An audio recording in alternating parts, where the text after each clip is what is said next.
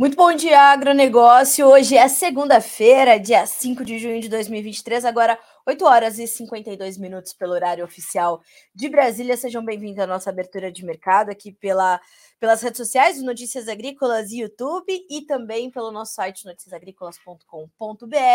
Informações que te trazem antes, primeiro, aquelas informações, aquelas, aquele a mais importante para você tomar as suas decisões. A gente vai junto começar a semana com informações importantes sobre política, economia, o andamento dos mercados. E em mais alguns minutinhos estará conosco também o diretor da Pátria Agronegócios, Matheus Pereira, para a gente saber como é que a gente começa esse mercado numa semana de relatório do USDA, né? Sexta-feira, dia 9 de junho, tem o um novo boletim mensal de oferta e demanda do Departamento Norte-Americano de Agricultura e a gente vai falar sobre isso. Então a gente vai trazer também, claro, como é que os negócios estão caminhando aqui, aqui no Brasil para a soja, para milho, que é uh, certamente um dos assuntos de maior interesse né, é, do produtor brasileiro nesse momento. A gente vai também trazer as últimas perspectivas do CPEA sobre o que está acontecendo e juntos a gente vai então começando esta semana, começando esta segunda-feira. Senhoras e senhores, lembrando que o Bom Dia Agronegócio tem o apoio da Cochupé, a maior cooperativa de cafeicultores do mundo. Temos também o apoio de Letícia Guimarães, que garante ali a nossa interatividade. Então vamos juntos começar e a gente começa já com os nossos preços, a nossa rodada de preços, para saber como é que os mercados estão funcionando na manhã de hoje, nesta segunda-feira, 5 de junho. E vamos então para a Bolsa de Chicago. A soja tem leve baixa de 0,1% para 13 dólares e 51 centos por bushel no contrato julho. O milho sobe um pouquinho, 0,07%. Uh, 6 dólares e 8. Nós temos o trigo subindo 0,2% para 6 dólares e 20 centos por bushel na manhã desta segunda-feira, ainda na Bolsa de Chicago. O farelo de soja sobe 0,5% para 399 dólares e 80 centos por tonelada curta. O óleo tem 0,3% de queda para 49 dólares perdão, 49 centos, mais 33 por libra-peso. Bolsa de Nova York agora. O café 1 dólar e 81 mais 70 por libra e uma alta de 0,8%. O açúcar, 24 centos mais 56 por libra e uma queda de 0,7%. O algodão, 0,1% de baixa para 85 centos mais 94 por libra peso. E a estrela do dia, o petróleo, né, que é aí a, a, depois da reunião da OPEP, a estrela do dia subindo 2,3% no WTI para valer 73 dólares e 38 centos por barril e o Brent com 2,1% de alta, 77 dólares e 73 centos. O gás natural sobe 13,5% na manhã de hoje, o ouro tem queda de 0,6%, a prata de 0,8%, já o cobre continua subindo, tem alta de 0,1% na manhã desta segunda-feira. Quando a gente olha para o dólar index, a gente vê uma leve alta de 0,3%, 104.215 pontos. Quando a gente olha para os índices acionários, também a maior parte deles em alta, né, uh, principalmente nos Estados Unidos. Separei aqui também o levantamento da Agriinvest para o fechamento da Bolsa de Dalian.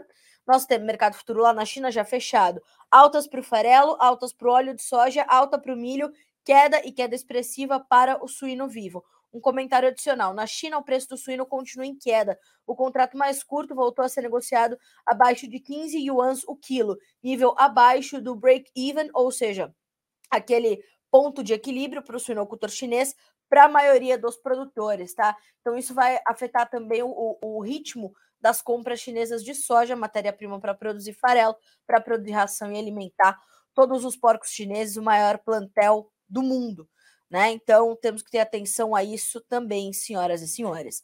Bom, 8 horas e 56 minutos pelo horário oficial de Brasília. É, antes da gente chamar. O Matheus já está conosco?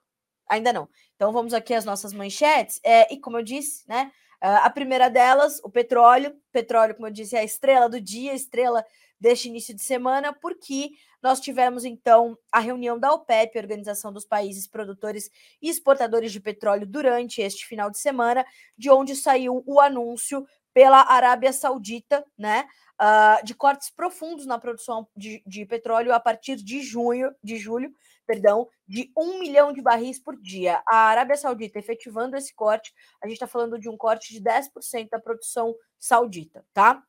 Então, temos essa situação. É, segundo as informações que partem, então, desta última reunião da OPEP, que aconteceu entre os dias 13 e 4 de junho, uh, este é o momento em que o grupo enfrenta uma queda dos preços do petróleo e um iminente excesso de oferta. O ministro da Energia saudita, o príncipe Abdulaziz, diz que o corte de um milhão de barris por dia por Riad pode ser estendido além de julho, caso isto seja necessário. A OPEP, que traz, né, como eu falei, esses países produtores e exportadores de petróleo, e a gente olhando para o PEP+, a gente inclui também a Rússia neste grupo, chegou a um acordo sobre a política de produção após sete horas de negociações, e foram negociações duras também, segundo as informações que já pudemos apurar aqui, uh, e decidiu então reduzir as suas metas gerais de produção em, ma em mais 1,4 milhão de barris por dia a partir de 2024. No entanto, muitas dessas reduções não serão reais, pois o grupo baixou as metas para Rússia, Nigéria e Angola para alinhá-las com seus atuais níveis de produção. Por outro lado, os Emirados Árabes Unidos tiveram permissão para aumentar a sua produção. Então, diante disso, o que nós podemos entender é que temos ali um corte pela Arábia Saudita, que é um player importantíssimo deste mercado. Os futuros do petróleo hoje sobem, portanto, e por que não sobem mais agressivamente? Porque a demanda está mais contida também diante de um crescimento mais lento da economia mundial. Então, os três principais, principais motores da economia do mundo, Estados Unidos, China, União Europeia, estão em crescimentos ali mais lentos, né, em ritmos mais contidos de expansão. Isso faz com que este corte na produção, além de, se, de ser entendido como necessário, portanto, né, para o seu, seu, seu negócio funcionar ali, para as margens continuarem saudáveis, né, e para o mercado continuar rodando, a gente tem, portanto, essa essa condição da demanda também um pouco mais contida, por isso que as altas no petróleo também são contidas, apesar de nós termos ali dois, mais de 2% de alta, tanto no WTI quanto no Brent. Nesse caso, o Brent vai sentir mais né, esse corte, uh, e a gente olha, portanto, para essa, essa situação. E veja só, a Arábia Saudita afirmou neste domingo que estenderá a sua parcela de cortes voluntários de 500 mil barris por dia até 24. Não ficou claro se essa redução de um milhão de julho é além dos 500 mil barris por dia, ou se esse número já seria uh, incluído uh, na redução de julho. Então, seriam mais 500 mil ou 1 milhão e 500 mil. Então, ao longo do dia, para a gente entender Claro que essa, essa decisão ainda vai ser muito repercutida, esse anúncio, porque aconteceu no final de semana.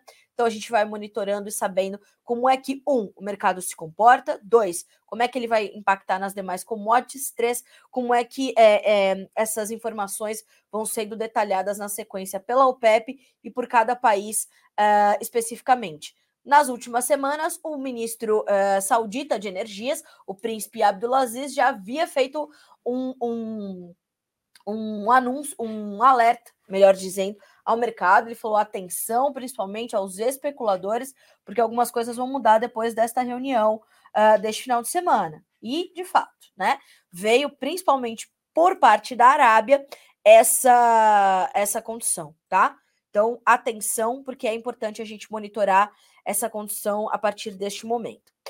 Bom, na sequência, uh, falei sobre essa questão da, da, da atividade econômica global, um pouco mais contida, né? E eu quero trazer uma informação importante sobre a China uh, neste momento. E segundo as informações do PMI do Caixin, que foram divulgadas nesta segunda-feira, a atividade de serviços da nação asiática acelerou em maio com uma melhora da demanda, segundo esses dados divulgados hoje. O índice gerente de compras, o PMI, de serviços do Caixin subiu para 57,1 1% em maio contra 56,4% em abril. Essa marca de 50, ela separa a expansão da contração da atividade. Então a gente vê que a expansão ainda está presente. A pesquisa que teve como base as respostas coletadas de 12 a 22 de maio contrasta com o PMI oficial divulgado na semana passada, que reportou um ritmo mais lento de expansão no setor de serviços.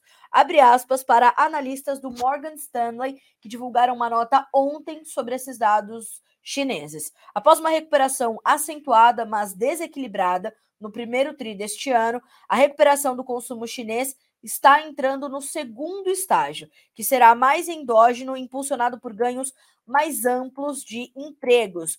Bruce Payne, que é economista-chefe também da Jones Lang LaSalle, uh, diz que os diferentes tamanhos das pesquisas podem explicar a discrepância entre a do Caixin e as, le as leituras oficiais do PMI ou do PMI, como é dito lá fora, né? É, e o PMI do Caixin pesquisa cerca de 650 empresas privadas e estatais, enquanto o PMI oficial pesquisa 4.300. Por isso, essa discrepância é tão grande. Mas, de qualquer forma, a gente sabe que esses dados que partem da economia, da economia chinesa sempre trazem uh, um impacto ou outro ali para o né, para o andamento das cotações, para o andamento do mercado financeiro e para o sentimento dos participantes do mercado financeiro, né? Então, olhar para a economia chinesa é determinante, todo dia tem uma surpresa nova, né? Uma surpresa diferente. Então, olhar para os dados da economia chinesa é muito importante. Tão importante quanto olhar talvez não tão importante, mas é, também muito importante ao lado de monitorar a economia chinesa, é monitorar a economia da zona do euro, os três principais motores da economia do mundo.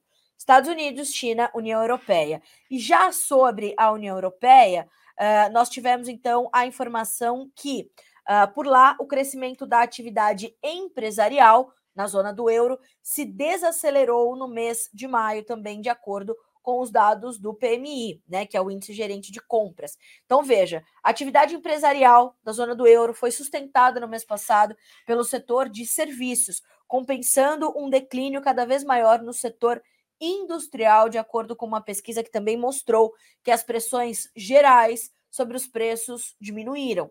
O índice de, gerente, de gerentes de compras, composto final do HCOB, uh, ah, é visto como um bom indicador da saúde econômica geral uh, e caiu para a mínima de três meses, de 52,8 em maio, contra os 54,1 pontos em abril, né? Então, embora esteja também acima destes 50 pontos, houve essa retração na comparação mensal, uh, ficou abaixo da estimativa do mercado, que era de 53,3, nós tivemos então 52,8, e traz essa preocupação. A economia europeia, desses, dessas três, né, eu acho que é a mais fragilizada nesse momento, e ali a gente tem, quando a gente olha para a zona do euro, diversas realidades, né, diversas é, saúdes financeiras diferentes ali entre os países que compõem o bloco. Então é importante. Veja só o que disse Cyrus de la Rubia, que é economista-chefe do Hamburg Commercial Bank, tá?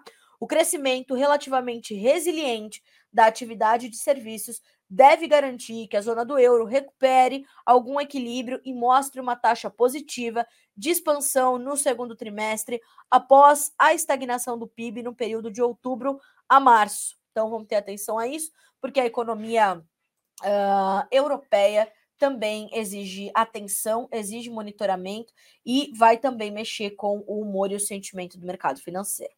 9 horas e 5 minutos pelo horário oficial de Brasília. Agora, para a gente começar a entender como é que os mercados dão início a esta semana, né, o que, que motiva é, o andamento das cotações da soja e do milho, e também, claro, os impactos dos andamentos internacionais para o nosso mercado, para a nossa formação de preços. Conosco na manhã desta segunda-feira, Matheus Pereira, diretor da Pátria Agronegócios, para trazer mais informações, análises quentinhas. Matheus, bom dia, meu amigo. Seja bem-vindo ao Bom Dia Agronegócio mais uma vez. É sempre um prazer ter você com a gente. Bom dia, pessoal. Bom dia, Carlita. Bom dia a todos que nos assistem.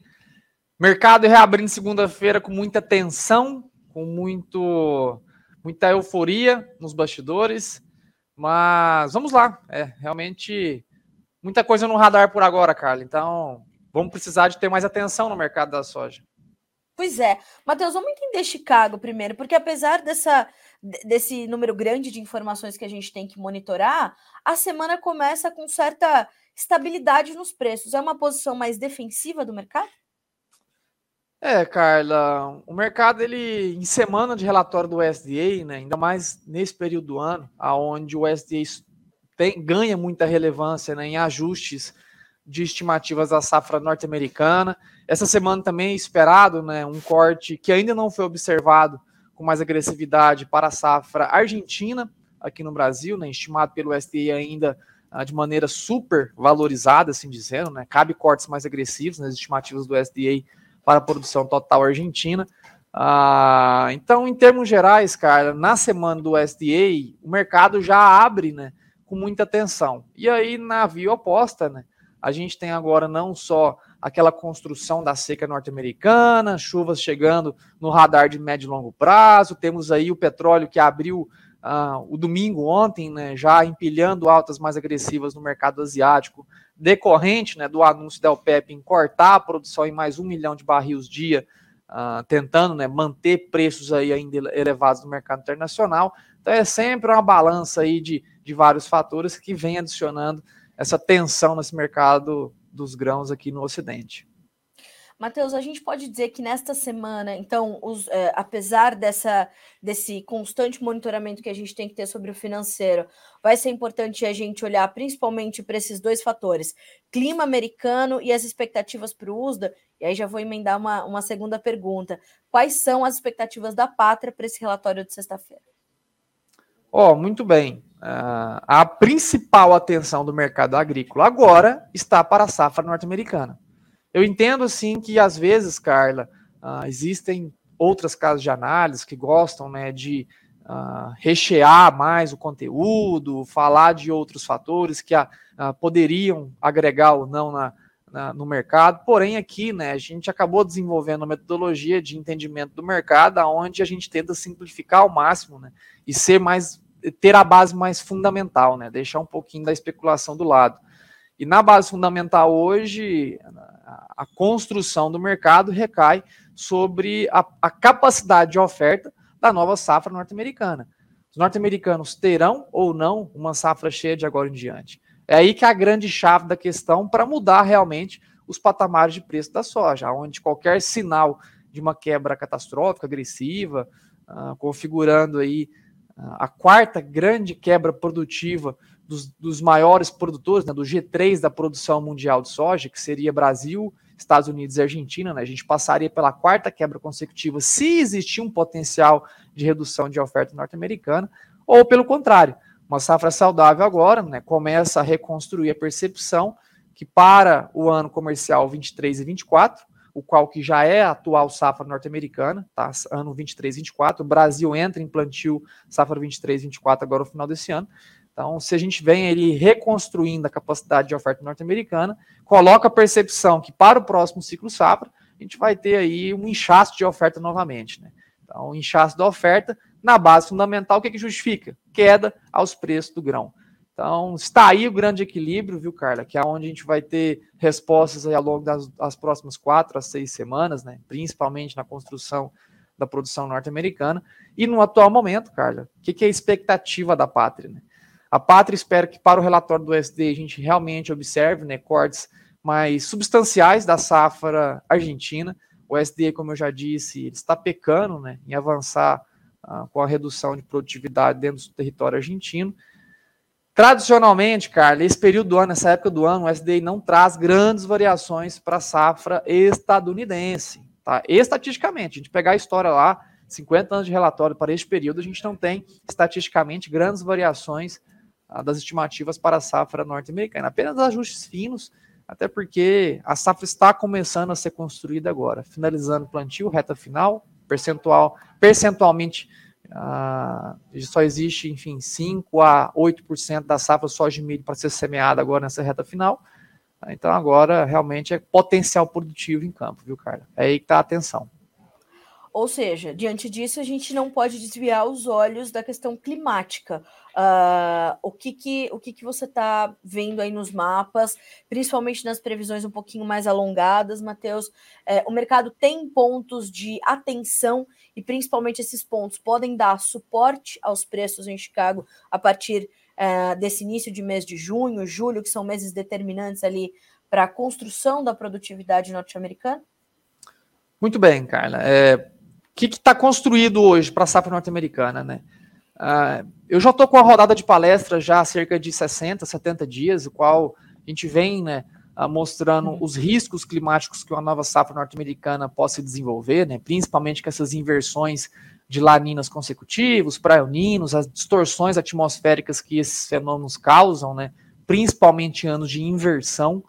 A gente não está analisando puramente um ano de El Nino. Isso aqui, esse ano não é um ano de El Nino, é um ano de inversão de Lanina para El Nino. É aí que a gente deve trazer né, histórias de comparativo para quando isso aconteceu no passado.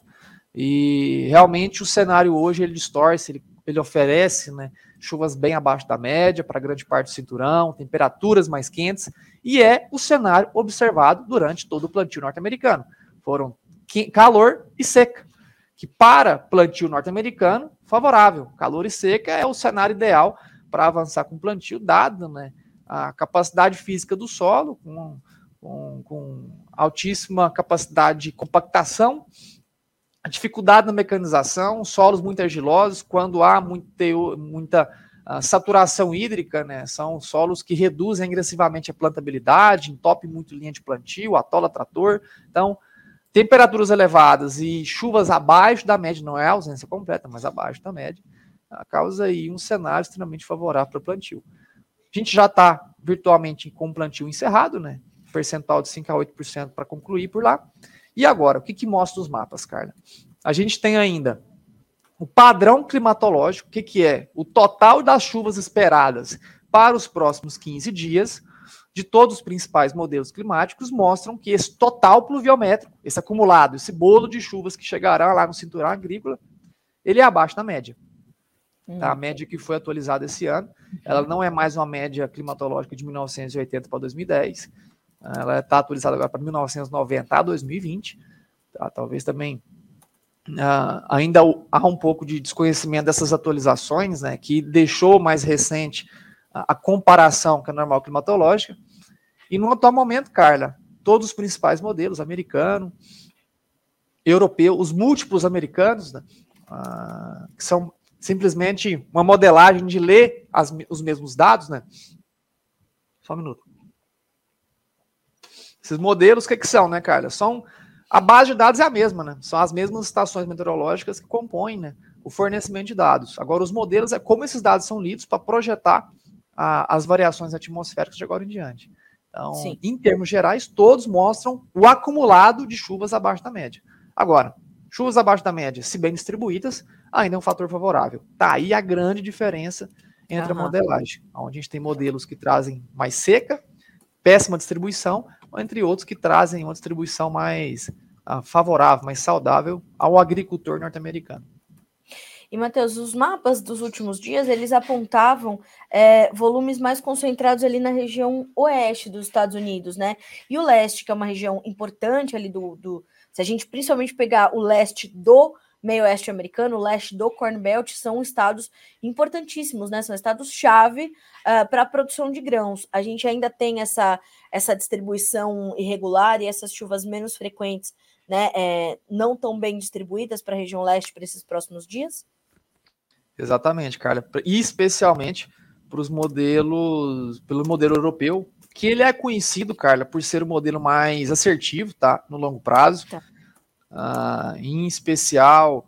Uh, quer ver? Tô, tô, tô, já estou até abrindo aqui, Carla, a nossa modelagem aqui no site da Pátria. Eu vou até, eu vou até fugir um pouquinho do nosso protocolo aqui, vou puxar essa câmera, eu quero mostrar aqui a minha tela. Fica Vem aqui, vontade. Pessoal. Só não. Olha aqui, que interessante. A gente tem aqui a diferença dentro dos dois modelos, né? Europeu aqui do lado esquerdo, americano do lado direito, pessoal. Perceba, né, que eu, eu trouxe aqui, né, o tracejado em rosa aqui no fundo. Não sei se conseguem enxergar com, clare, com clareza, mas é aqui. O ah, tracejado sim. em rosa é o que? O cinturão agrícola. E olha, perceba que ambos os modelos para os próximos cinco dias trazem ausência de chuvas para toda a região de Illinois, Iowa Indiana. A gente está falando aqui de Illinois, Iowa e Indiana, a gente está falando de, de 35%, 40% da produção nacional de soja. Tá? Mesma coisa, americano, só que americano já coloca chuvas para dentro de Iowa, né, que é o maior produtor de milho, segundo maior produtor de soja. Isso para os próximos cinco dias, pessoal. Então, quando a gente traz já visões para 10 de junho a 15 de junho, né, segunda semana de junho, a gente já tem já um, um padrão mais favorável. O, o, o, europeu continua trazendo seca para Illinois, maior produtor de soja, enquanto que o americano, olha só, chuvas mais bem distribuídas. O que eu quero dizer com isso, cara? Que modelo vai acertar de fato essas leituras de agora em diante? Isso é Sim. algo impossível de ser dito. Tá? A gente sabe tá. que a taxa de assertividade, a maior, a, a, a maior chuvas observadas sobre previsões passadas, o modelo europeu foi mais assertivo. E o modelo europeu hoje, cara, ele traz sim uh, chuvas mais escassas, né? principalmente para os maiores produtores de soja e milho dentro do cinturão agrícola. E a gente está falando, portanto, de uma volatilidade que deve ser muito acentuada, é, justamente diante dessa, dessa divergência dos modelos. Exatamente, Carlos, exatamente. O mercado está muito afoito, muito atenuado, né? Uh, tenho muitos contatos ainda dentro de Chicago, em Nova York, pessoas que estão, são players né, muito importantes ao mercado agrícola, e existe o consenso, é consensual, ninguém mais fala né, uh, de maneira equivocada que não existe seca nos Estados Unidos. Existe. Tá? A seca é presente, ela é visível, ela passa, ela passa por um processo de expansão. Na última semana a gente viu né, a área total estimada sob seca no cinturão agrícola. Hoje ela, ela saltou 8% em uma semana, na atualização do NOAA na, da última quinta-feira, né, que é a Agência de Monitoramento Oceânico e Meteorológico dos Estados Unidos. Então, a seca ela existe, ela está em expansão e não é segredo para ninguém. Porém, as chuvas que a partir de agora que constroem o teto produtivo, porque a seca do passado ela foi até favorável ao processo inicial de plano de semeadura né, dos Estados Unidos. Então, está muito divergente, a seca ela existe, o mercado entende, porém assim como a gente está conversando por agora, entende que o teto produtivo, né, capacidade de rendimento da safra norte-americana é construída com chuvas agora no vegetativo, o mercado também entende que a, a volta das, das precipitações uh, sobre essas regiões de seca agora, ela reconstrói novamente o potencial né, produtivo máximo da safra norte-americana. Então, tá a partir de agora, muita atenção no clima, mercado climático na veia, realmente a gente vai viver o ápice da euforia nesses, nesses próximos 15 a 20 dias, cara. Com chuvas chegando, mercado depreciando, a ausência dela, a gente tem suporte. Matheus, a gente viu é, também na, nos últimos dias é, alguns patamares de preços importantes serem testados. Então, a gente está falando uh, do agosto ter perdido ali os 12 dólares, aí voltou. É, depois a gente viu né, o, o, o julho também se segurar ali para manter manter-se acima dos 13.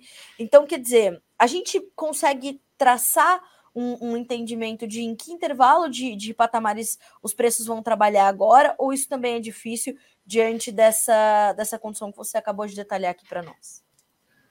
Olha, Carla, o patamar de soja spot, né? A gente está falando de um julho a 13,50, um agosto a 12,65, né? Uh, é um patamar onde a gente vê um, um, um, suporte acima de 12 e vê uma resistência abaixo dos, 15, dos 13,50. Então, o mercado hoje, nesse julho, sendo operado a 13,50, ele já está tentando, né, uh, ele cria-se né, uma resistência uh, a justificar altas mais agressivas, a não ser realmente por um fator de muito agressivo de estimular as altas. Né? Existe até alguns ditados, né, ditados populares, né, que acabam de maneira bem simplista, né, ressaltando o que acontece no dia a dia, que é a famosa analogia com os animais, né, o tal do touro e o tal do urso, né, que são dois animais aí que representam, o touro representa a alta, né, movimentos altistas, movimentos que empilham altas a um, a um mercado específico, e o urso, né, é um, uma analogia, um sentido figurado para descrever um mercado baixista, né, e nessa analogia, né, mais simplista, né, existia um, jargão que eu sempre escutava durante meu tempo trabalhando lá frente à Bolsa de Chicago, de que os touros precisam ser constantemente alimentados, enquanto que ursos podem hibernar por meses. O que eu quero dizer? Os movimentos autistas, eles precisam né, de bases de informação fundamental, diária, semanal, para justificar altas empilhando com muita agressividade enquanto que movimentos baixistas, o mercado, quando ele se torna apático, é muito fácil ele se manter em queda por muito tempo. Só a gente vê o histórico, né? Quantas vezes a gente teve soja ah, acima de 14 dólares na história do Brasil, na história do planeta, perdão, na história de Chicago. Possivelmente cinco, seis vezes na história. E quantas vezes a gente teve soja abaixo de 12? Talvez a gente viveu desde o início das operações de Chicago, vamos dizer que 60, 70% do tempo os preços da soja em Chicago se mantiveram abaixo dos dólares.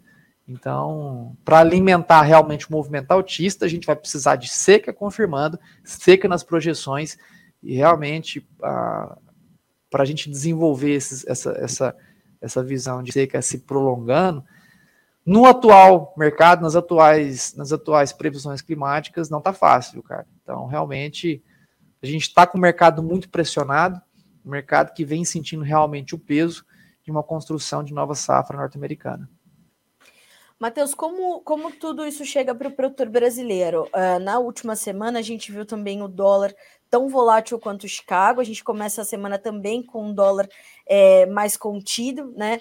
A gente tem agora uma, uma pequena baixa de 0,09%, mas a moeda americana voltando a operar abaixo dos cinco reais.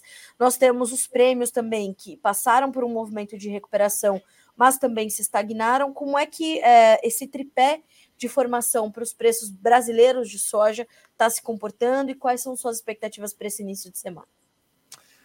Ó, oh, muito bem, cara. É, prêmio, né, é algo que a gente não, não conversou tanto hoje e é, a gente está vendo a dificuldade do prêmio justificar altas mais intensas, né? Por conta do excesso ainda, não excesso, mas a quantidade de soja disponível, né? Qualquer tentativa de movimento de alta ou aceleração do nosso line-up de exportação, que há umas duas semanas atrás a gente bateu recorde de line-up, né? A gente nunca teve tanto navio uh, em processo de carregamento de soja na história do Brasil para o período específico. A gente voltou agora para um, um, um patamar mais sazonal, ainda assim, cerca de 30% a mais de soja uh, sendo demandada agora no porto do que nesse mesmo período do ano passado. Então a gente ainda tem muita, muita demanda por produto, porém, lado da oferta também ainda com muito grão disponível para ser comercializado. Ah, então, Carlos, a gente tem cerca hoje ainda de 35%, né, um pouco mais de um terço da safra total ainda na mão do produtor. A gente está falando de mais de 50 milhões de toneladas ainda disponível para ser comercializada. Certo. O que dificulta né, a reconstrução dos prêmios, apesar de que os prêmios já olharam para o fim do poço e deixaram né, as quedas mais profundas para trás. Agora só realmente sente dificuldades nas, na tentativa de alta. Não estou dizendo que está sob pressão e está caindo ele só está com a dificuldade de subir com mais agressividade. Ah, enquanto que dólar, né, estagnado próximo a 5, a gente vê também um patamar de dólar ah, rodando um patamar de 4,80 no suporte, 5,10 na resistência. É um, são raios, né, onde sempre que o dólar tenta quebrar 5,10 ele retoma baixo, sempre que tenta ah, justificar um rompimento de suporte abaixo de 4,80 está subindo novamente. Então, esse é o patamar médio que a gente está vendo operando agora de curto prazo, monitoramento principalmente no que acontece lá fora e aqui dentro. Tá? Desde 2020, a correlação com a nossa moeda com o indicador dólar, ela foi esmagada. A gente tinha 86% de correlação no análise de regressão do dólar dentro do Brasil com o indicador dólar lá fora, enquanto que desde 2020 essa análise de regressão passou para 6%. A gente perdeu totalmente a correlação uh, com o que acontece lá fora. Não estou dizendo que não justifica mais movimentos uh, externos ao mercado interno. Porém, a base interna no Brasil tem sido aí o principal fomentador né, dos, dos movimentos do câmbio aqui dentro do nosso país. Então, o principal ponto é que esses pilares eles estão dólar solidificado, prêmio Chicago tentou reconstruir e o produtor ainda assim no Brasil, né, não consegue ver, né, os preços palpáveis aqui dentro do nosso, do nosso país justificando altas. E aí que a gente levantaria a bandeira, Carla, de pensar um pouco na sobrevivência de 2024. Um ano recheado de incerteza, capacidade de superproduções, assim como capacidade de grandes quebras, grandes catástrofes produtivas. A gente vai depender muito dessa base fundamental que é completamente imprevisível no atual momento. Então, pensar um pouco hoje na sobrevivência e ver o que tem na mão, a gente tem em cima soja extremamente desvalorizada, quando a gente compara com um, dois meses atrás, três meses, um ano, dois anos atrás. A gente está nos menores patamares de soja dos últimos três anos. Desde 2020 a gente não tinha soja sendo ofertada abaixo de 100 reais no interior do Brasil. A gente já tem soja hoje sendo ofertada para aquisição safra 24 e agora safra disponível abaixo de 100 reais. Primeira vez nos últimos três anos. Ah, é? Primeira em, vez. Em que, lo... em que local, Matheus? A gente está falando As de região? é, principalmente as praças com mais dificuldade logística e o excesso de oferta, que é o caso do interior do Mato Grosso e partes aí do norte do nosso país, né? Onde a logística é um grande problema, né? Fecha de janelas de compras e hoje a incapacidade do escoamento ou o excesso né, dessa oferta disponível sendo um, um grande gargalo né, na construção, na reconstrução de preço. Então, pensar na sobrevivência, o que, que é, Carla? É olhar para o custo. Como que também está o custo para a safra 24? Realmente, hoje, ainda nos atuais patamares, uh, são custos conseguem ser construídos, eventualmente o produtor vai esmagar a margem. Uh, é, é um ano muito complicado para 2024, mas a gente teve aí fertilizantes caindo somente nessa última semana cerca de 5%. Quando comparado com o ano passado, a gente tem uma média de fertilizantes que caíram, né, desde esse mesmo período do ano passado, cerca de 60% dos valores observados lá no início de junho de 2022. Uh, ah, realmente, químicos também em franca queda. A gente tem uh, um mercado mais adepto né, ao, fornecimento. A gente teve em 2022 uma escassez de principalmente plástico né, para embalagens que dificultavam né, o fornecimento de matérias-primas químicas né, aqui ao nosso Brasil. Agora a gente já tem uma oferta estabilizada, uma China retomando linha de produção com agressividade, fornecendo, deixando né, disponível a plena oferta de químicos a serem importados. Somente a semente que é um grande problema ainda, né, Carla? Que são preços ainda que não caíram e um mercado muito difícil né, de ser reprecificado sobre a, sobre a soja no Brasil, sendo que a semente já foi, né, grande parte já negociada na colheita dessa última safra. Então, a construção dos preços agora também está em queda, assim como a soja. Vale muito agora o produtor fazer o dever de casa, né? Colocar na ponta da caneta o que realmente é capaz de, de, de, de pagar por insumos com soja hoje, aos, aos atuais patamares, como eu já disse, né? A perto, abaixo dos 100 reais sendo ofertado para 2024 em algumas praças aqui do interior do país. Então, tem que fazer agora realmente o trabalho de pensar, o trabalho de fazer conta para ver o que realmente está compensando para esse próximo ciclo, cara. Matheus, quem não vendeu até esse momento, perdeu né, um, um momento de, de menor desvalorização, porque nos últimos meses não deu para falar em, em, soja valorizada, como você falou, são os menores patamares dos últimos três anos, e a gente está falando de soja agora abaixo de 100 reais pela primeira vez em três anos. Um, quem ainda não vendeu, isso para soja 22, 23, como 23, 24, é, é momento de fazer contas e tentar evitar algo pior mais adiante, ou agora é momento de ficar um pouquinho mais, mais retraído e, e, tentando revisitar as estratégias para pensar no que fazer. O que, que a gente pode dizer para o produtor brasileiro nesse momento, tanto para o que ele tem para vender da safra atual para o Brasil, quanto para a safra nova? Bem, então, cara, vamos condicionar os dois pontos, né? Safra 24 faz conta, realmente se é, continua sendo uma safra uh, que vai sobrar uma margem, por mais pequena que seja, pensa na sobrevivência, tá? 2023, 2024, a gente ter esse instinto um pouco mais aguçado de sobrevivência, ele vai ser importante, né, para determinar a longevidade ao ciclo produtivo. A gente vai viver no futuro, pessoal, outros momentos de grandes euforias, ciclos mais positivos, né, a margem, a construção de margem, uh, mas para 2023, 2024, na visão da pátria, a gente tem que pensar um pouco em enxugar a casa, em manter um ciclo mais coeso, reduzir a capacidade de investimento realmente para pensar internamente dentro seu, da própria atividade, se manter nela já visando né, uma atividade 24, 25, 25, 26, então pensando sobrevivência, fazer conta realmente e, e ver o, o, que sobra na margem hoje. Para safra 23 agora, soja disponível, pessoal. Vou condicionar também a, recomendação para aqueles que estão com grão na mão, ah, não tem contas a serem pagas, não está pagando uh, grandes ágeis né, para reter esse produto dentro do armazém. Muitas das vezes esses custos de carrego, né, quebra-teca de armazenagem, custo de armazenagem, eles não são uh, compensadores quando a gente joga né, o trabalho da soja em dinheiro, trabalhando o próprio dinheiro. O que, que é trabalhar no próprio dinheiro? Antecipando uma compra, pagando à vista o insumo, Uh, não só isso, colocando dinheiro para render nessas taxas exorbitantes de juros que a gente tem hoje. O juros está caro, tá? A gente tem como se beneficiar disso também, tá bom? Então, ah, condicionando aonde que o produto está na mão, não existe custos exagerados de armazenagem, não existe realmente ah, ah, melhores oportunidades do uso do dinheiro, que seria a antecipação de uma compra, um desconto mais agressivo, pensando no próximo ciclo safra, aliviando ainda mais a tua margem para o próximo ciclo de 2024, condicionando a isso, a gente vê que vale a pena a gente aguardar um pouco mais, em especial por conta dessa expansão da seca norte-americana. A gente tem sim modelos climáticos que trazem a retomada das chuvas a partir da próxima semana, porém,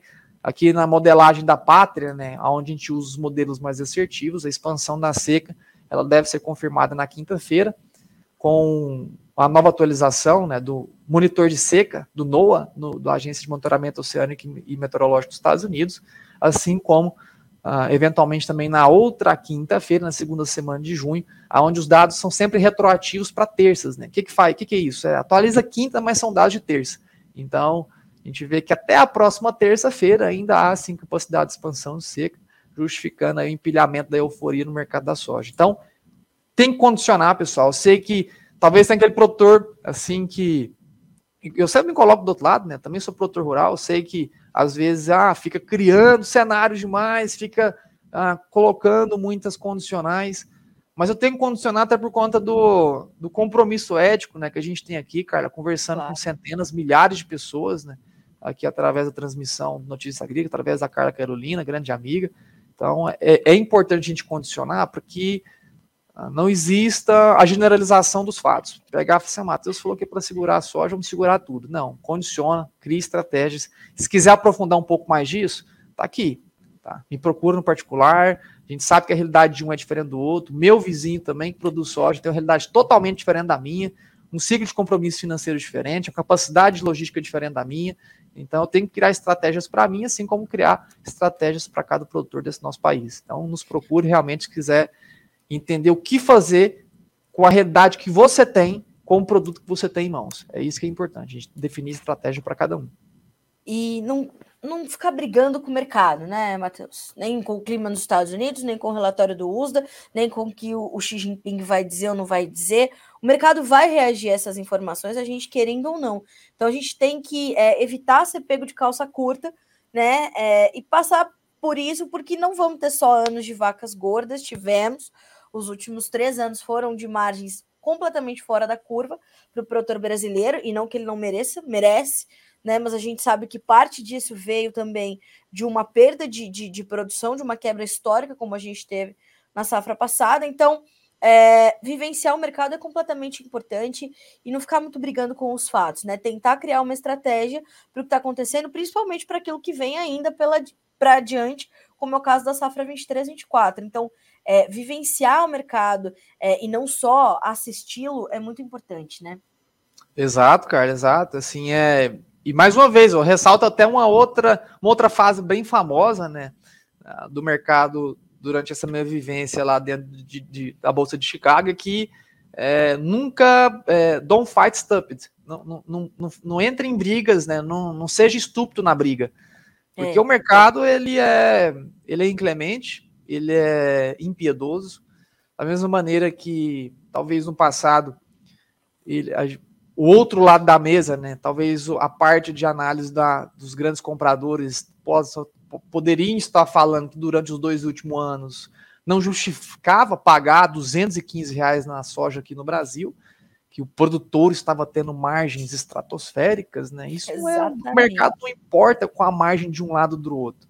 Então, realmente, se a margem está esmagada para 2024, o pessoal pensa que, infelizmente, o mercado hoje ele não olha para a margem, ele sente as consequências. Tá? Não vamos dizer também que a redução de margem ao produtor no Brasil não terá consequências, terão. A gente viu aí o resultado do primeiro TRI, né, do PIB aqui no Brasil, crescimento fantástico né, do, nosso, do nosso setor da agropecuária, foi aí o grande destaque, cresceu 25% da geração de PIB da geração de, de riqueza né, aqui dentro do nosso país no primeiro trimestre deste ano. Então, o mercado não olha a margem hoje. Porém, a falta de incentivo ao produtor a colocar a semente no chão, ele reduz também uh, a capacidade de geração de mais empregos dentro do nosso país, reduz também a capacidade do produtor se manter né, em processo de expansão dentro do nosso Brasil. Se a gente não tem margem para uma safra 24, a gente pode viver agora, Carla, a primeira vez em 17 anos desde 2006 que a gente não tem uma contração diária da soja verão aqui no nosso país. A gente pode viver isso agora, 2024, por falta de interesse do produtor em, em inchar ainda mais a oferta, dado que uh, se hoje a margem está pequena, para que expandir mais? Então, isso acaba gerando né, consequências no longo prazo, porém, no curto prazo, o mercado não está olhando para a margem.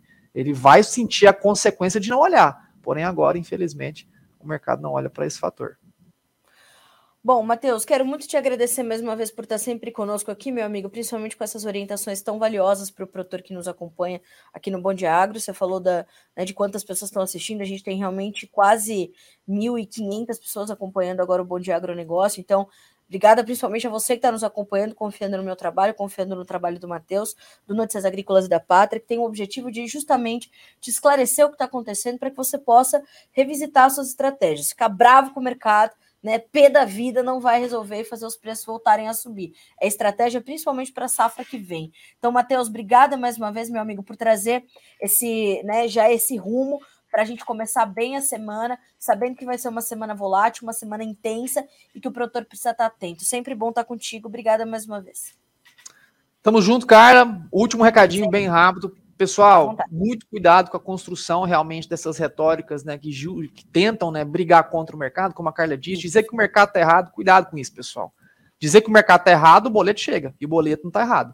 E aí? Então, realmente, ficar talvez esperando né, que o mercado esteja certo pode ser um grande problema. Se você quer realmente apostar uh, numa reconstrução de margem, existem maneiras, né, ferramentas uh, mais saudáveis e que aliam tanto a proteção financeira do seu negócio quanto a capacidade de se expor a ganhos. Né? Então, para isso, procure a Pátria, uh, Pátria Agronegócios, né? Eu me procure também nas redes sociais particulares, mateus.pátria, para a gente definir essas estratégias, mostrar algumas soluções para ti e evitar o risco, pessoal. Pensar em sobreviver para 2024, é essa a grande mensagem. Obrigada, meu amigo. Sempre bom é, ter essa, essa, essa sua mensagem tão lúcida aqui no nosso Bom Dia Agronegócio. Você está em casa, portas abertas sempre. Volte quando quiser. Obrigada. Tamo junto, Carla. Um abraço a ti, abraço a todos. Até logo. Um Fique com Deus. Boa semana. Você também.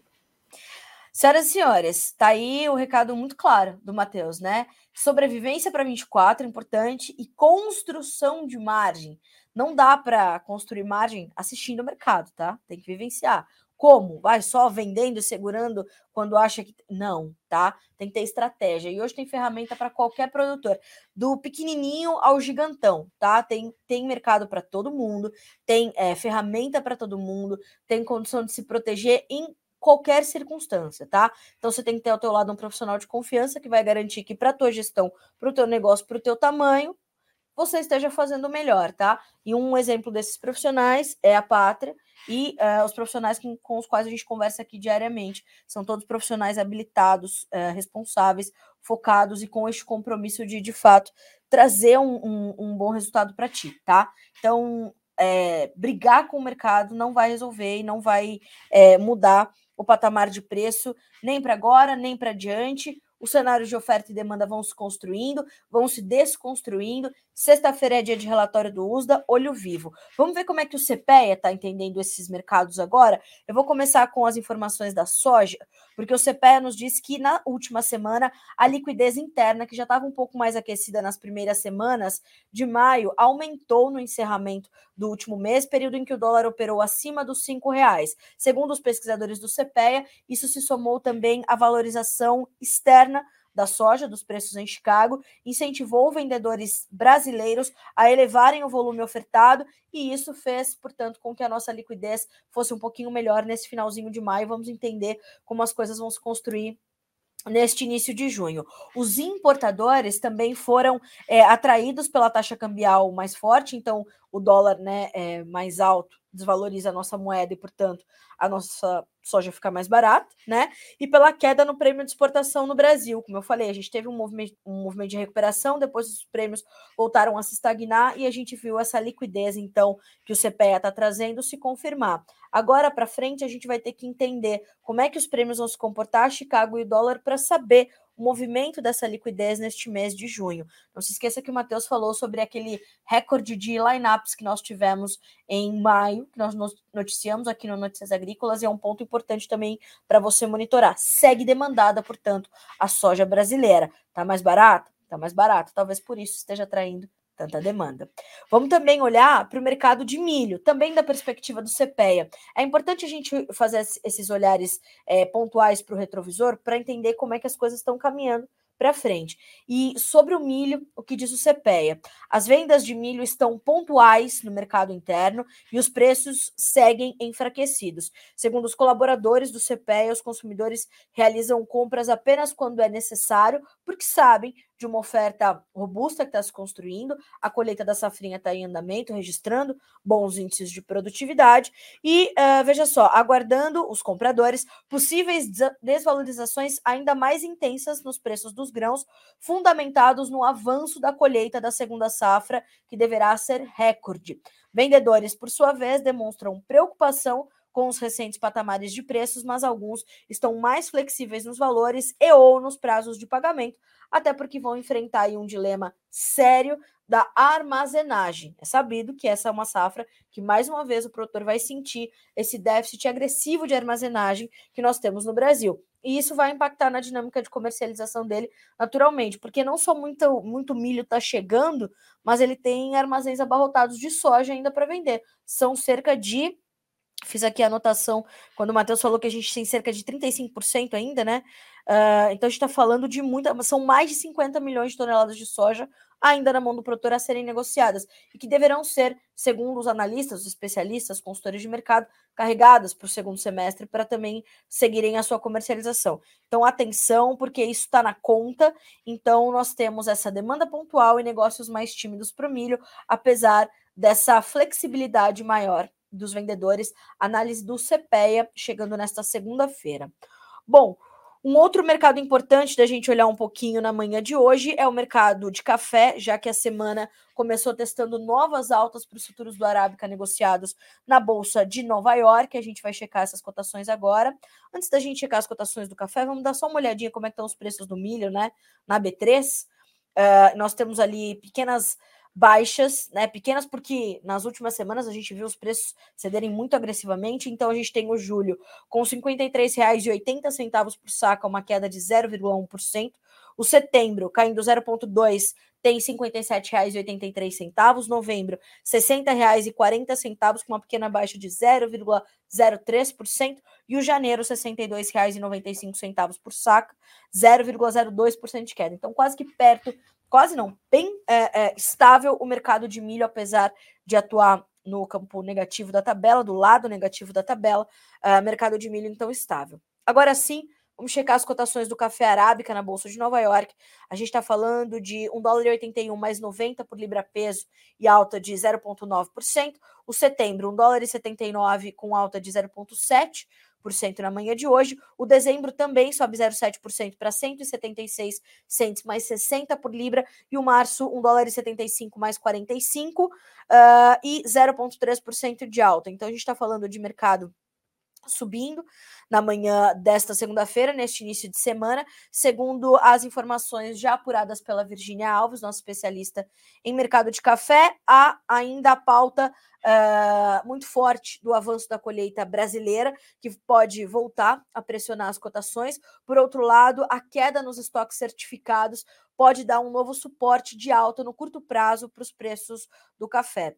Desde as baixas históricas como resposta à Covid-19, não há um aumento expressivo de volumes nos estoques e há mais de um ano o mercado opera com uma quantidade de menos de um milhão de sacas de arábica na ICE, os estoques certificados da ICE. Inclusive, uh, a Virgínia trouxe na última sexta-feira essa matéria sobre a certificação dos estoques. A gente está falando de uma queda de quase 90 mil sacas de uh, café certificados nesses estoques da ICE, né? E então a gente olha para isso. Uh, tem gráficos ali para você entender como é que esses estoques estão se comportando, essa baixa, inclusive também o spread dos estoques de robusta e de arábica, que é importante entender essa diferença entre os dois, né? É, e como é que o mercado se comporta diante desses números fragilizados dos estoques uh, certificados de café, tá? No mercado de hoje tem essa. Eu vou deixar esse link aqui para vocês, acho que eu consigo deixar aqui, né, ó, uh, essa matéria sobre os estoques de café, tá? Vou colocar aqui para vocês o link, uh, e aí vocês conseguem acessar, então, é, para ter mais entendimento. Mas é importante monitorar, é um é um fator de suporte importante para as cotações agora, uma vez que a oferta vai se regularizando com a chegada dessa nova safra brasileira que está sendo colhida agora. É uma safrona? Não, é uma bela safra, né? Melhor do que as últimas. Uh, mas foi uma recuperação parcial dos problemas que se acumularam nos últimos anos para a produção de café aqui no Brasil. E, sabendo do que acontece no Brasil, o mercado tem um reflexo completamente imediato, uma vez que somos os maiores produtores e exportadores mundiais de arábica, tá?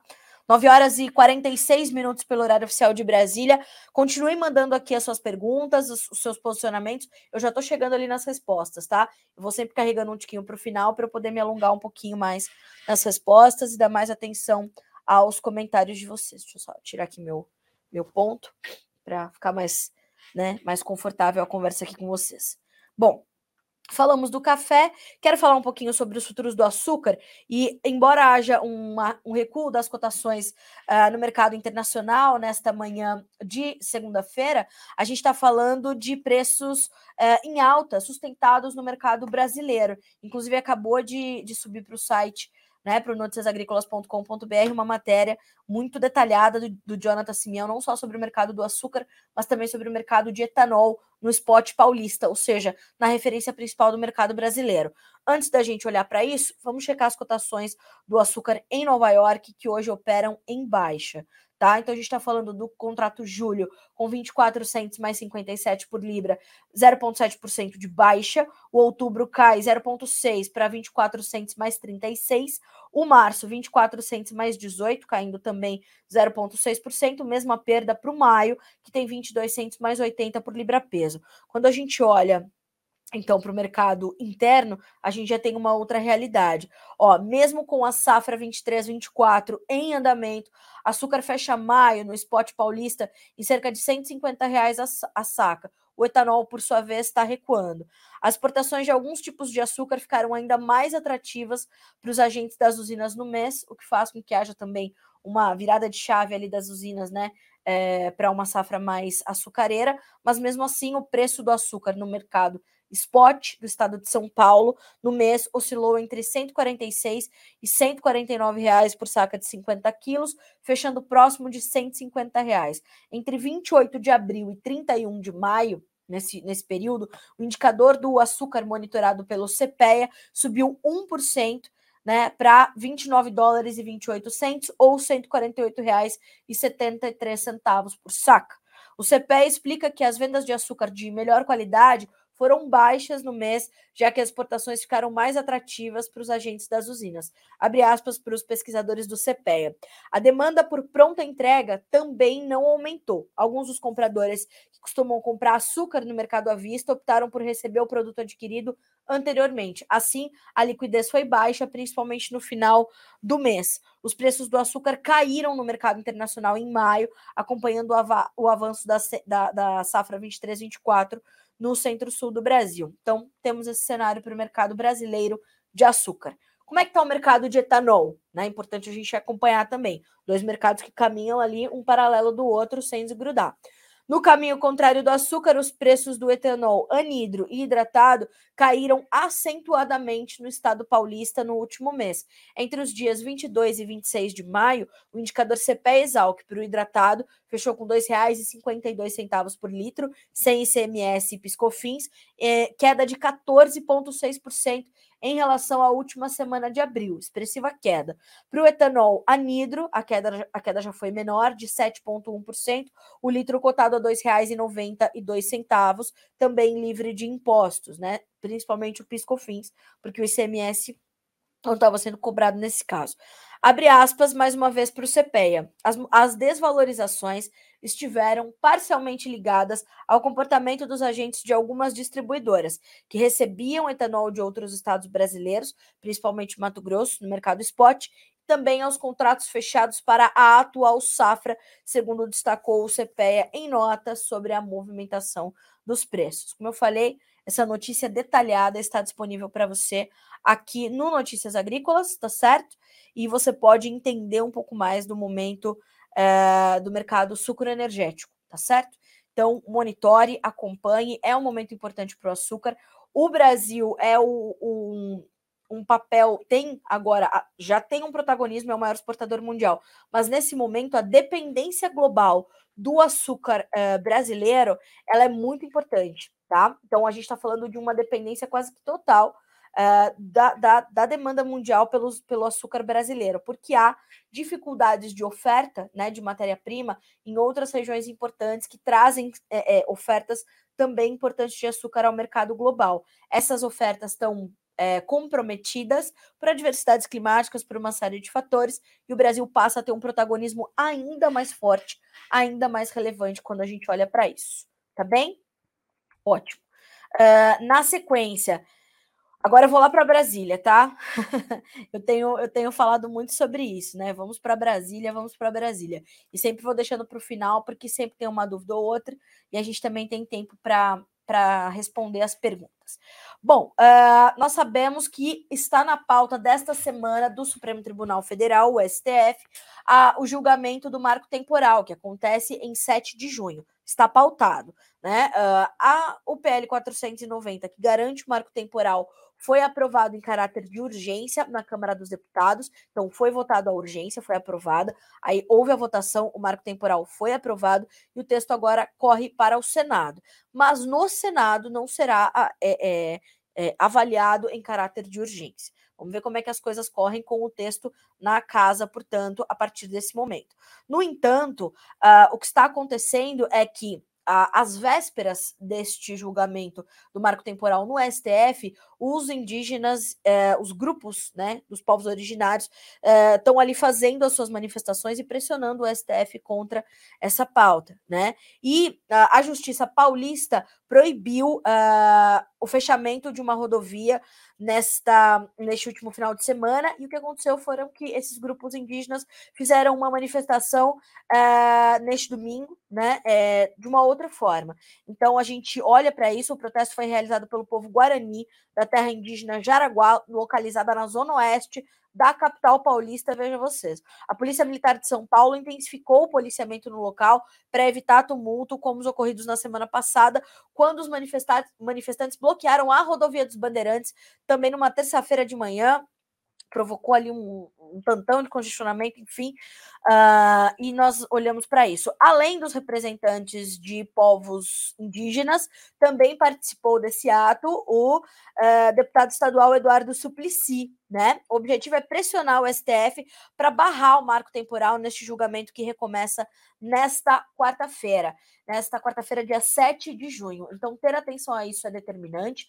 Esse anúncio da volta do, da pauta né, do marco temporal ao STF foi anunciado pela ministra Rosa Weber e vamos entender como fica essa decisão da Câmara versus o que vai ser discutido no, no, no STF contra ainda o que está é, sendo, né, sendo discutido no Senado Federal. Então a gente tem agora esse triângulo e vamos entender como o Poder Judiciário e o Poder Legislativo podem ir para um embate em relação a esta pauta, uma pauta delicada, mas urgente e necessária. Vamos monitorar.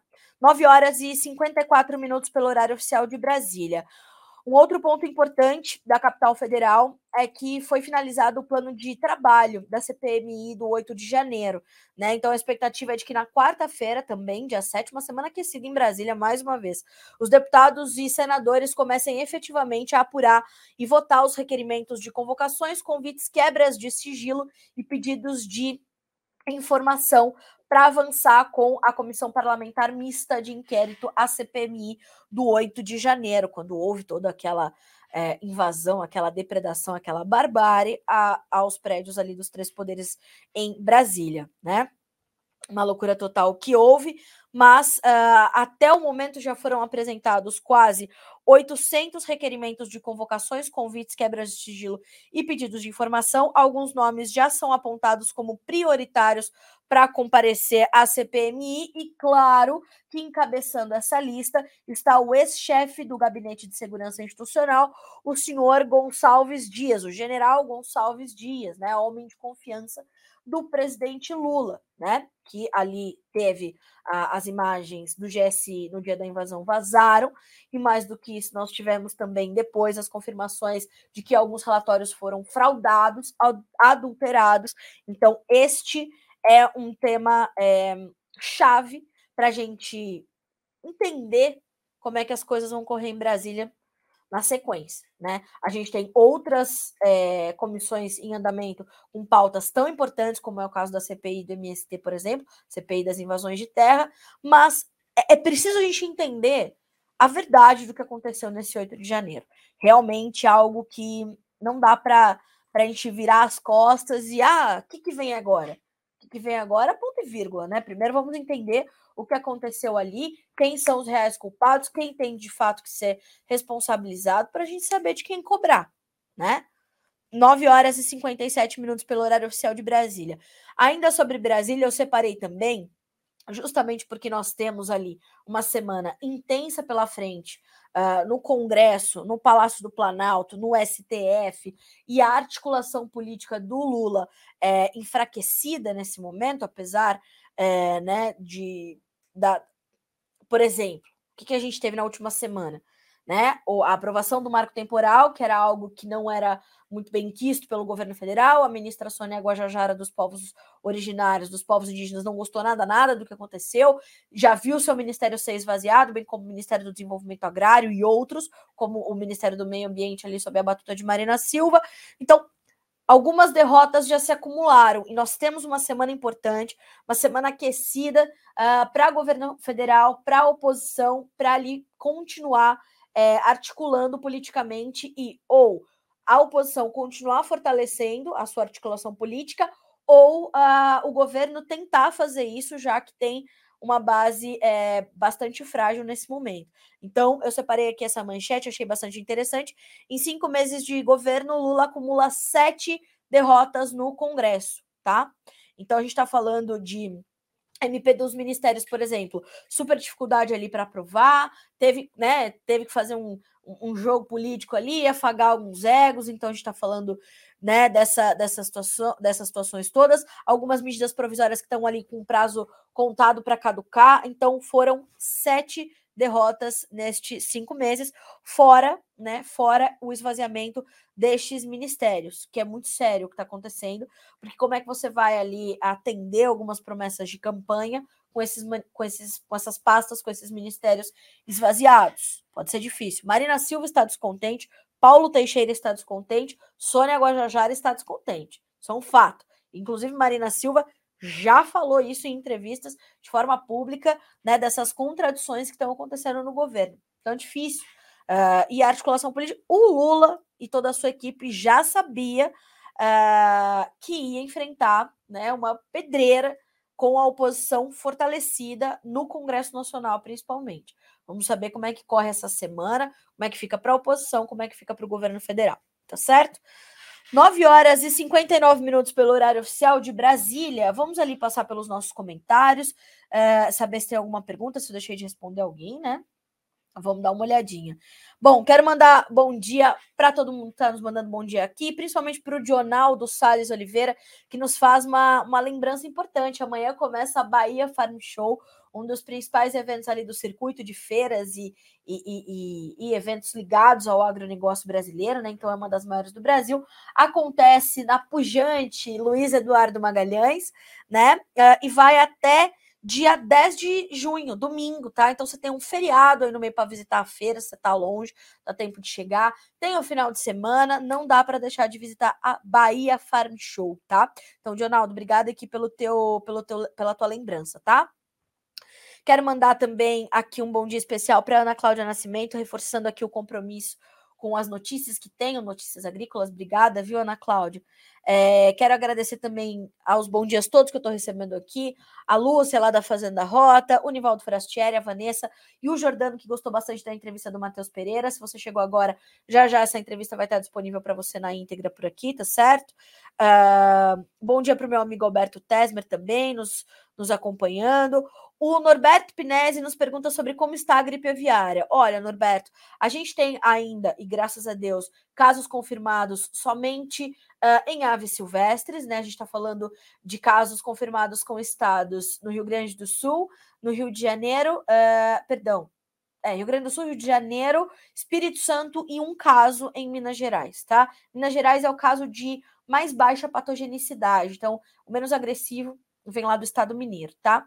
Então a gente está tá essa condição de monitoramento, barreiras erguidas, reforçadas, e a gente vai acompanhando. Mercados abertos, tá? normalizado. A BPA, inclusive, na última sexta-feira, Associação Brasileira de Proteínas Animais, trouxe uma nota falando de um risco baixo que a gente tem de, de alguma mudança na dinâmica comercial do Brasil, que é um, né, um dos maiores exportadores mundiais, talvez o maior exportador mundial de frango. Uh, então, a gente tem uma relevância determinante para o contexto global dessa proteína. E volto a dizer, a gripe aviária ela não fecha mercados, né? Claro, vai fragilizar um pouco e tudo mais, mas é importante dizer e reforçar que o nosso status sanitário está mantido e o nosso mercado continua exportando normalmente, tá? Isso é importante. O Leonardo Vasconcelos fala um pouco sobre os preços dos fertilizantes naturais, KCL e MAP. Os preços vêm sendo estáveis. Vêm sendo estáveis, Leonardo, mas estão em queda, tá? Deixa eu abrir aqui. Deixa eu ver se a gente tem atualização do meu amigo Jefferson Souza, analista da uh, Agriinvest Commodities. Aí eu vou dar uma olhadinha aqui se a gente tem alguma novidade, mas os preços estavam recuando, as relações de troca estavam favoráveis para a soja, até a última vez que conversei com o Jefferson na semana passada, e a gente pode trazer ele essa semana de novo aqui no Bom Dia Agro, para a gente continuar atualizando esses números, tá? No dia 1 de janeiro, que foi uh, quinta, né?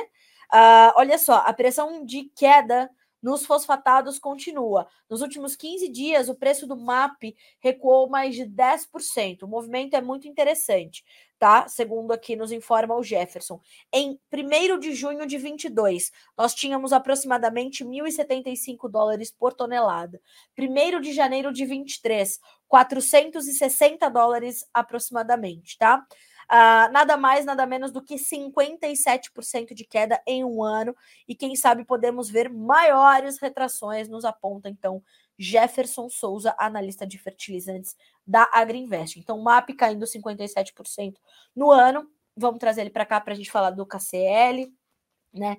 E das outras matérias-primas, enfim, porque de fato é um assunto que vocês têm que acompanhar agora muito de perto é, e acompanhar. Fez boa relação de troca?